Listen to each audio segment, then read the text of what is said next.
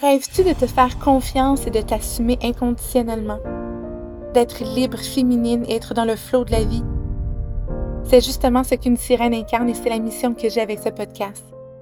Je veux que tu sois prête à prendre un leap of faith, c'est-à-dire de prendre des risques même si tu as peur afin de manifester la vie dont tu t'es imaginé. Je suis Janica Simons et j'aide les femmes à reconnecter avec leur pouvoir féminin et leur intuition afin de créer la vie de leurs rêves. Dans ce podcast, on va parler de mindset, de croissance personnelle et de spiritualité. Avec des épisodes solo avec des invités, je veux t'ouvrir à un océan de possibilités afin que tu puisses reprendre ton pouvoir personnel et libérer ton plein potentiel. Es-tu prête à te faire confiance et à te transformer en sirène afin de pouvoir plonger dans le vide?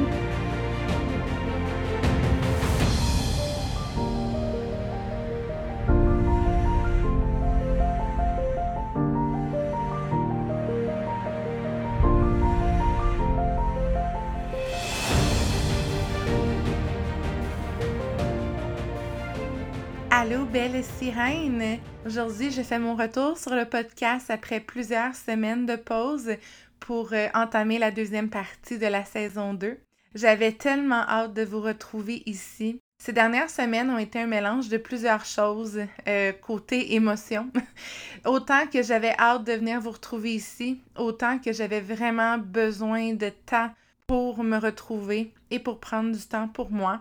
Celles qui me suivent sur les réseaux sociaux, euh, vous savez déjà que j'ai dû laisser partir euh, ma princesse Stella après 14 ans de cohabitation et de co-création et de pur bonheur ensemble. Donc euh, Stella, c'était mon chat depuis mes 19 ans et c'était vraiment un très gros morceau dans ma vie. Pour faire une histoire courte, je ne veux pas m'étaler là-dessus aujourd'hui je me sens plus capable maintenant d'en parler ouvertement, mais Stella, ça a toujours été un très grand morceau dans ma vie parce qu'elle a fait partie de tellement d'étapes importantes dans ma vie. Donc, j'ai trouvé Stella dehors. C'était ma petite survivor, comme j'aimais l'appeler. Puis elle été avec moi dans plusieurs phases importantes. Donc, quand j'ai fait de l'anxiété très sévère, que j'arrivais plus à sortir de chez moi, elle arrivait toujours à trouver une façon, somehow, de me rassurer puis de m'accompagner à travers mes crises. Quand j'ai vécu ma séparation après dix ans dans mon ancienne relation, quand j'ai commencé à habiter seule, elle a vraiment vécu avec moi tous ces moments forts-là de ma vie, puis ça a tellement été un ancrage important pour moi. Ça a vraiment été un pilier. Puis ça faisait déjà plusieurs mois qu'elle commençait à aller moins bien. Puis malgré les émotions difficiles que ça l'a apporté de vivre ça puis de prendre cette décision-là avec elle, premièrement, c'est quelque chose que je lui ai toujours dit. Toute, ben, toute sa vie quand elle a commencé à vieillir, de, de communiquer avec moi puis de me faire sentir quand ça serait le bon moment et que j'allais respecter ça, même si juste l'idée de la laisser partir me faisait énormément de peine, mais que c'était quelque chose que je m'engageais à respecter avec elle. Puis je pense que d'une certaine façon, elle comprenait quand je lui disais ça. Et ce moment-là est venu en novembre, après quelques mois qu'elle commençait à moins bien aller la décision a été prise après plusieurs euh, rendez-vous chez le vétérinaire et des tests et tout ça. On s'est rendu compte qu'on en était rendu là. Et s'il y a quelque chose que l'univers m'a apprise dans les dernières années, et encore plus dans les derniers mois parce que je pense que l'univers m'a juste fait un clin d'œil pour me rappeler que même dans les moments plus difficiles émotionnellement, dans les moments qui sont plus difficiles à naviguer, dans les moments qui sont empreintes d'émotions plus difficiles à naviguer, dont euh, la tristesse, euh, la colère, la frustration, que même dans ces moments-là, l'univers nous fait toujours des cadeaux. Puis ça, ça dépend uniquement de notre capacité à voir ces moments-là comme étant des cadeaux. Et il y a quelque chose que j'ai beaucoup demandé à l'univers depuis les dernières années, c'est que je lui disais, la journée que ça va arriver, la journée que je vais être rendue à la laisser partir, je sais pas ma vie, ma situation, notre situation va avoir l'air de quoi à ce moment-là, mais j'aimerais énormément que tu me fasses ce cadeau-là, qu'elle ne soit pas en douleur et qu'on puisse apprivoiser ce moment-là doucement dans le confort de la maison ensemble. Parce que, tu sais, par exemple, quand que ça l'arrivait assez régulièrement que moi puis mon copain, on pouvait partir des fois un, deux, trois jours chez mes beaux-parents pendant l'été ou quoi que ce soit. Et si on partait plus longtemps que ça, on amenait Stella, bien sûr. Pour celles qui s'y connaissent un peu plus en comportement félin, les chats n'aiment pas vraiment être changés d'environnement. Donc, à moins que c'était vraiment nécessaire, parce que, par exemple, on était parti pendant une semaine quand que chez nous, ils refaisaient tous les plafonds. Et c'est sûr que là, on l'amenait, on la laissait pas dans un environnement stressant. Mais à part ça, ça l'arrivait des fois qu'on partait quelques jours ici là. Puis c'est toujours une de mes craintes de revenir à la maison puis de découvrir qu'elle était partie seule pendant qu'on était parti. Donc même dans la dernière année, j'écourtais volontairement le plus possible ce genre de situation-là parce que c'était une crainte que j'avais.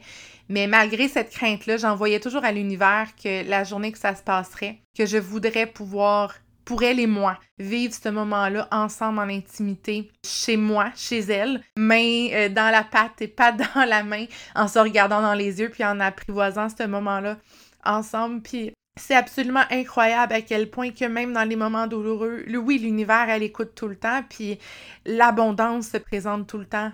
L'abondance, c'est une fréquence. L'abondance, c'est une fréquence, ce n'est pas un montant d'argent, c'est pas quelque chose de quantifiable c'est la façon que moi je le vois. Puis l'univers me fait un beau clin d'œil à ce moment-là parce que malgré euh, la peine et euh, l'inconfort, l'univers nous a apporté exactement ce qu'on voulait. Puis je dis on, je me permets de dire on parce que je sais que c'est ce que Stella voulait aussi. Donc, on a pu apprivoiser ce moment-là ensemble le 9 novembre. Et même une fois que tout est terminé, sincèrement, je n'aurais pas pu demander mieux. Je n'aurais pas pu espérer vivre ce moment-là d'une manière différente. C'était tout simplement beau, parfait, c'était rempli d'amour, rempli de douceur. Et je me sens extrêmement privilégiée d'avoir pu vivre ce moment-là avec elle de cette façon-là. Suite à, suite à ça, vraiment, j'ai eu besoin de plusieurs semaines pour euh, accueillir ces émotions-là qui venaient vraiment par vagues. Ça a été des semaines remplies, remplies d'inconfort. Stella a quand même fait partie de ma vie pendant 14 ans, à tous les jours. Pour n'importe qui qui était assez proche de moi pour connaître la relation que j'avais avec Stella, c'est que c'était vraiment une relation extrêmement particulière. Stella, ce n'était pas du tout euh, un chat indépendant, toujours dans son coin à vouloir juste manger, dormir. En fait, Stella, c'était euh, l'opposé de l'idée qu'on se fait d'un chat indépendant. Elle était très princesse, oui, je suis sûre qu'elle l'est encore, mais euh, ça a toujours été un chat extrêmement dépendant, très affectueuse, toujours collée à moi. Ça fait déjà plusieurs années maintenant que je travaille de la maison, donc Stella elle a toujours été collée à moi presque 24 sur 24 depuis toujours, donc c'est sûr que son absence s'est plus fait ressentir. Bref, la raison pourquoi je vous parle de ça comme introduction, c'est que de un, euh, c'est quelque chose que je m'étais engagée à être beaucoup plus vulnérable dans mes partages. Euh, autant sur euh, mes ben, en fait sur mes différentes plateformes donc sur les réseaux sociaux dans le podcast ici. Fait que c'est super important pour moi de pas montrer juste le beau côté juste les choses agréables que je navigue dans ma vie mais aussi les choses inconfortables qui sont plus difficiles à naviguer parce que tout le monde passe par là. Et c'est tellement important de normaliser ça. Et la deuxième raison pourquoi j'avais envie de vous parler de ça comme introduction à l'épisode d'aujourd'hui c'est que ce sera le premier épisode de l'année 2023 et je sais qu'en début d'année vient toujours la période des résolutions. Et j'ai vraiment envie de venir vous apporter une perspective différente par rapport à ça. Dans les derniers jours, j'ai commencé à faire mon bilan de l'année 2022 euh, mon introspection de cette année-là et aussi de mettre mes intentions pour l'année 2023. Ça fait maintenant plusieurs années que je fais ça. Ça fait partie de ma routine. Ça m'apporte vraiment beaucoup de bien, beaucoup de douceur. C'est toujours un moment que je rends très agréable et que je rends spécial en me faisant un petit moment pour moi, dépendamment du moment de la journée, soit avec un bon café ou un petit verre de vin, une doudou, une petite playlist cosy et je prends le temps de réfléchir sur la dernière année et sur celle qui s'en vient. D'ailleurs, je vais mettre dans la description du podcast le lien si tu as envie de télécharger l'outil que j'ai créé pour ça. C'est pas mal le même que je prends chaque année. À chaque année, je le retravaille un peu, je le peaufine, je change certaines des questions pour l'ajuster à ce qui vibre plus avec moi. Donc, si tu as téléchargé celui de l'année dernière, celui de cette année, il est quand même assez similaire. Mais, again, je l'ai peaufiné, donc il n'est pas exactement pareil. Donc, je vais le mettre dans le descriptif de l'épisode d'aujourd'hui si jamais tu as envie de le télécharger et de le faire. La raison pourquoi j'ai commencé avec cette introduction-là, c'est que pendant que j'ai fait l'outil, une des choses qui est ressortie de la dernière année, de celle qui s'en venait, c'était par rapport au podcast. Une des premières choses que j'ai ressenties en réflectant sur mon année 2022, c'était un peu de déception et de culpabilité par rapport au podcast. Pour moi, le podcast est un projet sur lequel j'ai travaillé dans les dernières années puis que j'ai lancé finalement en 2022 puis j'étais tellement excitée, tellement emballée. C'est un projet de cœur qui a énormément d'importance pour moi puis qui a une grande place dans ma vie parce que mine de rien, euh, Faire rouler un podcast, ça prend quand même beaucoup de temps, beaucoup d'énergie, mais ça me remplit énormément d'énergie en retour. J'adore le faire. Et justement, quand que Stella a le fait son passage de l'autre côté, j'ai pratiquement tout lâché. Les seuls engagements que j'ai respectés, c'est les clientes et clients maintenant, parce que oui, maintenant il y a des clients dans mon royaume océanique. Donc, toutes les clientes et clients qui avaient déjà des accompagnements avec moi, j'ai pris une semaine, le temps de me remettre de mes émotions, parce que pour moi, c'est toujours important de donner à mes clientes et mes clients le meilleur de moi. Et durant la première semaine, c'était quelque chose qui était absolument impossible pour moi de donner, le meilleur de moi aux autres à ce moment-là. Donc, dans les semaines qui ont suivi après cette semaine-là, j'ai recidulé tout le monde et c'était hyper important pour moi de tenir mes engagements. Pour moi, ça, c'est une façon de show up, euh, même si on vit des émotions plus difficiles à naviguer. Mais pour tout ce qui est le reste autour, donc, de prendre des nouvelles clientes. Euh, j'avais déjà certains projets sur la glace sur lesquels j'avais commencé à travailler. Euh, le podcast aussi que je continuais parce que la saison 2 était à peine rendue à la moitié de la saison au niveau des épisodes. J'ai tout lâché pour me concentrer vraiment sur ce que je vivais parce que je sentais que c'était la bonne chose à faire. Je sentais que c'est ce que mon âme et mon cœur avaient de besoin et je me suis engagée à respecter mon processus. J'en avais déjà parlé dans d'autres épisodes, ma mère est décédée en 2020 et à cette époque-là, même si c'était un concept qui n'était pas inconnu pour moi, donc oui, ça fait quand même plusieurs années que je travaille beaucoup sur moi, à élever ma conscience, euh, mon self-awareness, à être beaucoup plus intentionnel dans ce que je fais. Donc, tu sais, c'est un processus, hein, on apprend à tous les jours, à toutes les semaines, à tous les mois, c'est une évolution. Donc, la version de moi en 2020 qui a dû naviguer le décès de sa mère, ne l'a pas fait de la façon la plus optimale. Puis ça, je m'en rends juste compte plusieurs années plus tard, à ce moment-là, même si ce concept-là n'était pas inconnu pour moi, euh, je pense que je l'ai vécu avec beaucoup plus de culpabilité, beaucoup plus de retenue parce que tout s'est déroulé hyper, mais hyper vite. Ma mère est décédée le lendemain ou deux jours après. Il n'y avait pas de funérailles, c'était l'enterrement tout de suite.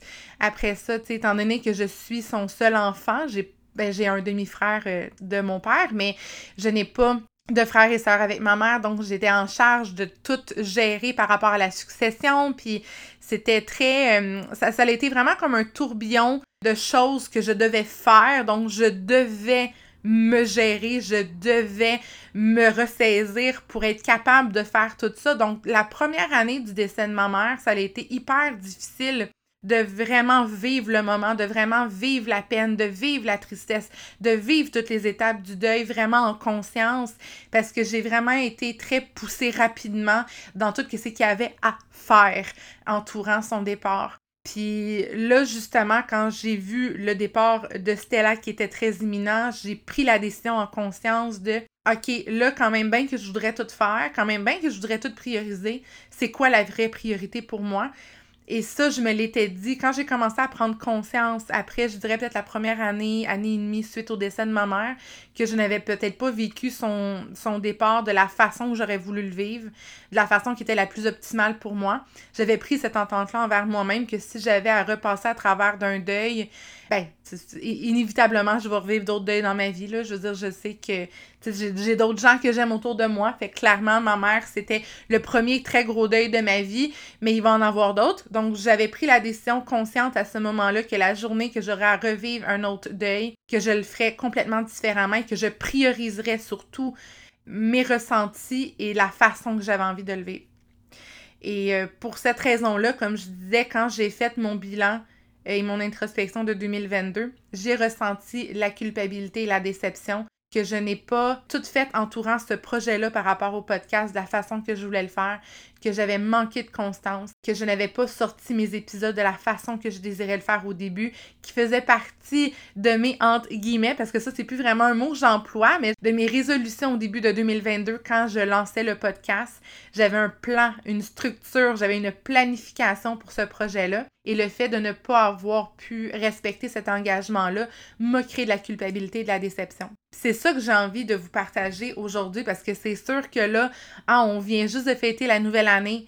Là, on a des résolutions plein la tête. On est rempli de bonne volonté, de discipline. C'est pas pour rien que souvent, en janvier, les gyms sont pleins. Plus que les semaines passent, il y a de moins en moins de gens qui y vont. Tu sais, je veux dire, c'est quand même un phénomène assez courant qu'au début de l'année, on est plein de bonne volonté, on a plein de, résolutions et d'objectifs, et la vie nous rattrape après, puis ça se passe différemment, ce qui nous laisse avec un petit goût amer en bouche de ces résolutions-là. Parce qu'il y a beaucoup de gens qui se retrouvent. Puis là, je, suis sûre qu'il y en a qui vont écouter le podcast puis qui vont pouvoir relate.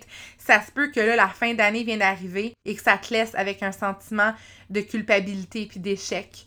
Ah, au début 2022, j'avais prévu telle chose, j'avais pris comme résolution telle affaire, je voulais ci, je voulais ça. Puis au final, j'ai pas vraiment rien accompli de ces résolutions-là, puis I feel bad about myself now. Puis c'est pour ça qu'en fait, j'ai envie de vous faire un rappel que en soi, l'échec n'existe même pas. Tu le crées avec tes perceptions. C'est tellement différent. L'échec, c'est simplement un résultat d'un mélange de comparaison puis d'attente. Je vous donne un exemple que j'ai déjà donné, je, je suis convaincue dans d'autres épisodes auparavant quand je disais qu'il y a un moment dans ma vie que je m'étais moi senti comme un échec parce que je voyais que j'approchais de la trentaine puis j'avais pas encore une maison puis des enfants. Parce que je venais de me séparer d'avec mon ex-conjoint puis je me disais aïe je me retrouve à mon âge à tout devoir reconstruire. La trentaine s'en vient j'ai pas encore de maison j'ai pas encore d'enfants I feel like a failure. Mais en fait justement failure is a byproduct. C'est simplement un résultat qui a été créé par un mélange de comparaison et d'attente. Comme à cette époque-là, je me comparais à la norme sociale que je voyais autour de moi ou à mes parents qui en étaient déjà, euh, tu sais, je pense à mon père qui était déjà rendu à sa deuxième maison avant ses 30 ans. Je pensais à des amis, mon entourage, de la famille et j'avais des attentes. Ça faisait déjà plusieurs années dans ma vingtaine que j'avais des attentes que je me disais, OK, mais mes attentes, c'est que je dois avoir ça, ça, ça avant mes 30 ans. Sinon, I'm a failure. Fait que peu importe la façon que tu te sens à la fin de l'année 2022 par rapport à tes objectifs, euh, tes résolutions, euh, les engagements que tu as pris envers toi-même au début de l'année 2022, je veux vraiment juste te rappeler que l'échec n'existe pas en soi. C'est ta perception qui lui donne ça. Là, je veux faire une parenthèse hyper importante là-dessus. Le sentiment, le ressenti d'échec, ça, c'est bel et bien réel le ressenti et la réalité, c'est deux choses complètement différentes. Puis je vais faire un court exercice avec toi pour te démontrer en fait ce concept-là. Tu prends le temps de fermer tes yeux quelques secondes et je veux que tu t'imagines croquer à pleine bouche dans un citron hyper sûr. Prends le temps là. Prends quelques secondes de vraiment bien l'imaginer et le visualiser. Un gros quartier de citron. Et tu croques dedans à pleine bouche. Je te garantis qu'après plusieurs secondes à le visualiser comme il faut, tu vas te sentir saliver. Le ressenti est toujours réel par rapport à une émotion. La réalité en est une autre.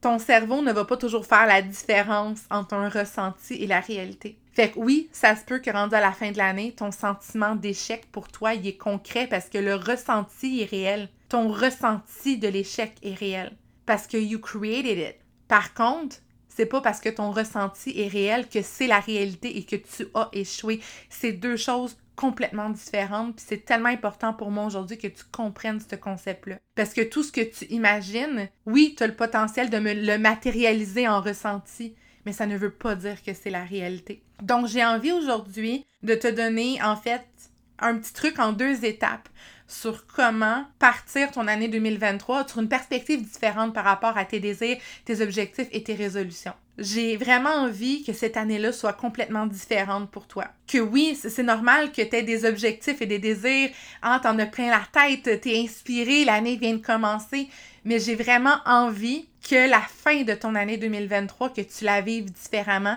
et que tu termines l'année 2023 autant inspiré que la façon que tu as commencé ton année 2023. Avant de te partager les deux étapes pour setter des résolutions un peu plus alignées pour l'année 2023, j'ai envie de te faire un petit rappel par rapport justement au concept d'énergie masculine et féminine. Peut-être que tu es déjà familière avec ça, mais si tu n'es pas familière, laisse-moi juste te faire un petit récap vraiment de la manière la plus simplifiée ever.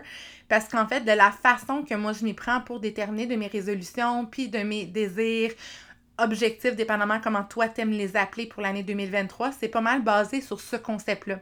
Donc, c'est la raison pourquoi je pense que c'est important que je te fasse un, un récap hyper simplifié. Si jamais toi qui écoutes, tu n'es pas familière avec ce concept-là. L'énergie féminine et masculine fait partie de nous de façon intégrante, peu importe ton sexe physique, ça n'a pas d'importance.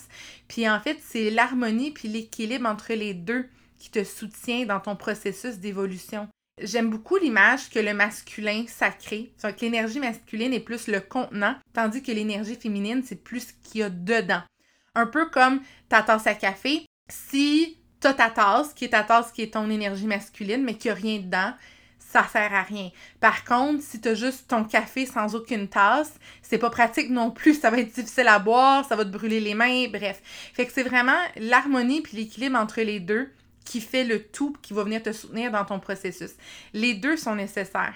Être uniquement dans le flow, le flow, c'est beaucoup plus euh, l'énergie féminine, donc euh, l'eau dans la rivière. Fait être uniquement dans le flow sans aucune structure, ça va être difficile d'évoluer vers tes désirs, puis comme on dit, get shit done. On s'entend.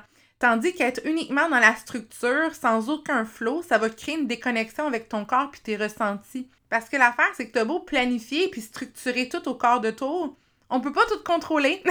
Quand même bien qu'on voudrait, on peut pas tout contrôler. C'est un peu, j'aime beaucoup la métaphore d'une plante euh, qui va pousser sans aucun tuteur. Fait que dépendamment le type de plante, euh, même pour des herbes, si on a une plante sans aucun tuteur, la plante risque de pousser croche elle risque de pousser d'une façon qui va probablement augmenter les risques de, de cassure. Donc, la plante, elle va mourir. Tandis que si tu lui mets beaucoup trop de tuteurs, tu vas venir la brimer dans son expansion et son évolution et de la façon qu'elle a le potentiel de pousser. Donc l'idée, c'est vraiment d'avoir une harmonie puis un équilibre entre les deux. Et c'est de cette façon-là maintenant que j'approche mes résolutions de la nouvelle année. Parce que oui, c'est super important quand on a des désirs de se planifier, de prendre action.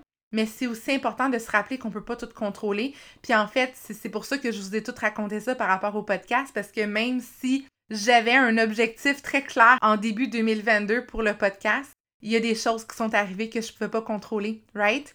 Donc, euh, la première étape de mon truc, c'est au lieu de mettre le focus à l'extérieur de soi, c'est retourner à l'intérieur de soi. Je donne un exemple concret. Encore là, je prends cet exemple-là parce que je sais que c'est un des plus répandus pour les résolutions de début d'année. Souvent, il y a beaucoup, beaucoup de gens en début d'année, après avoir eu des habitudes différentes durant le temps des fêtes et des fois même dans les derniers mois, ont souvent des objectifs de perte de poids au début de l'année. Fait que si, par exemple, un objectif, c'est je veux perdre 20 livres, hey, il y a tellement rien de mal là-dedans, là. c'est super important de normaliser tout les objectifs et tous les désirs. Fait qu'il n'y a aucun jugement par rapport à ça. Mais j'aurais tendance à suggérer de se dire comment est-ce que je peux retourner à l'intérieur de moi? Parce que l'affaire, c'est que quand on dit mon objectif, c'est de perdre 20 livres, c'est quelque chose qui est quantifiable, mesurable et qui prend place à l'extérieur de toi. Donc, de quelle façon tu peux reverbaliser ton désir, ton souhait et que ça prenne place à l'intérieur de toi. Donc, comment est-ce que tu peux changer ton objectif quantifiable en désir? Il y a des bonnes chances que si tu désires perdre 20 livres, c'est qu'il y a quelque chose à l'intérieur de ça. Peut-être que c'est parce que tu désires plus de vitalité. Peut-être que tu désires développer de nouvelles habitudes pour que tu te sentes mieux dans ton corps, pour avoir plus d'amour de toi. Même ça, je pense pas que ça devrait dépendre d'un chiffre sur la balance, mais c'est tellement une autre histoire pour un autre épisode. Mais tu comprends? Fait que regarde ta liste de résolutions et commence à te demander, OK, qu'est-ce qu'il y a en dessous de ces euh, objectifs-là quantifiables que j'ai mis à l'extérieur de moi? Tout ce qui est à l'extérieur de toi, avant de se matérialiser à l'extérieur de toi, doit prendre place à l'intérieur de toi.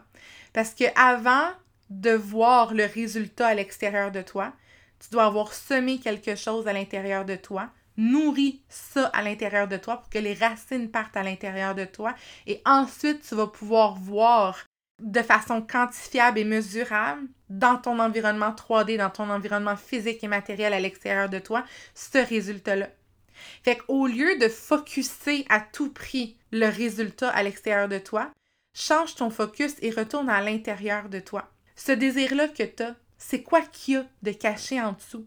Et comment est-ce que tu peux rediriger ton focus vers l'intérieur de toi? Parce que trust me, en faisant ça, tu peux être vraiment étonné à quel point cet objectif-là, en guillemets, qui est à l'extérieur de toi, peut se matérialiser tellement plus vite quand tu mets le focus sur l'intérieur de toi en premier. Fait que ça, ça va être un exercice qui est super intéressant à faire.